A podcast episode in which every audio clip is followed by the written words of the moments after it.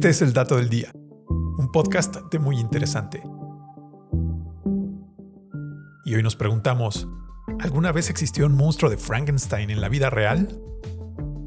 Antes de la publicación del primer relato formal de ciencia ficción, existieron muchos que ya anticipaban los temas recurrentes del género, como por ejemplo los viajes a la luna. Sin embargo, el mérito de la primera novela de ciencia ficción le pertenece a Mary Shelley y su obra Frankenstein, publicada en 1818. Pero a diferencia de otros relatos cuyo sustento era netamente fantástico, Mary Shelley se inspiró en descubrimientos científicos de su época para crear su obra más popular, un relato donde el científico Victor Frankenstein utiliza la electricidad para reanimar un cuerpo construido con distintas partes de cadáveres. Así, una de las fuentes de inspiración detrás del monstruo de Frankenstein fueron los descubrimientos del médico, anatomista y físico Luigi Galvani, quien en 1771 descubrió la electricidad animal, llamada bioelectricidad, cuando se percató de que los músculos de las ranas muertas se contraían cuando tenían contacto con la corriente eléctrica generada por una máquina electrostática. Un descubrimiento que por cierto fue totalmente accidental, pues mientras el científico disectaba la pata de una rana, su bisturí tocó accidentalmente un gancho de bronce, lo que a su vez produjo una pequeña descarga y la pata se contrajo de manera espontánea. Otra importante influencia fueron los experimentos de Giovanni Aldini, sobrino de Galvani, quien en 1803 animó los miembros de George Forrester, un criminal ejecutado en Londres, ante los ojos horrorizados de una audiencia compuesta por médicos y fisiólogos usando electricidad.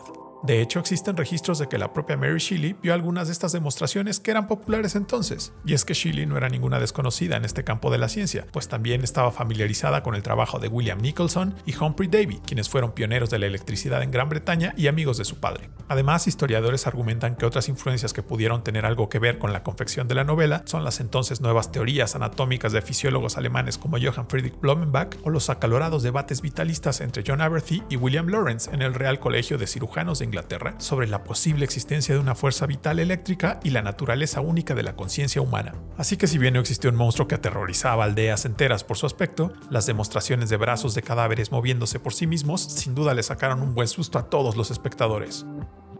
Y este fue el dato del día. No olvides suscribirte gratis a nuestro podcast y seguir todos nuestros contenidos en muyinteresante.com.mx. Hasta la próxima.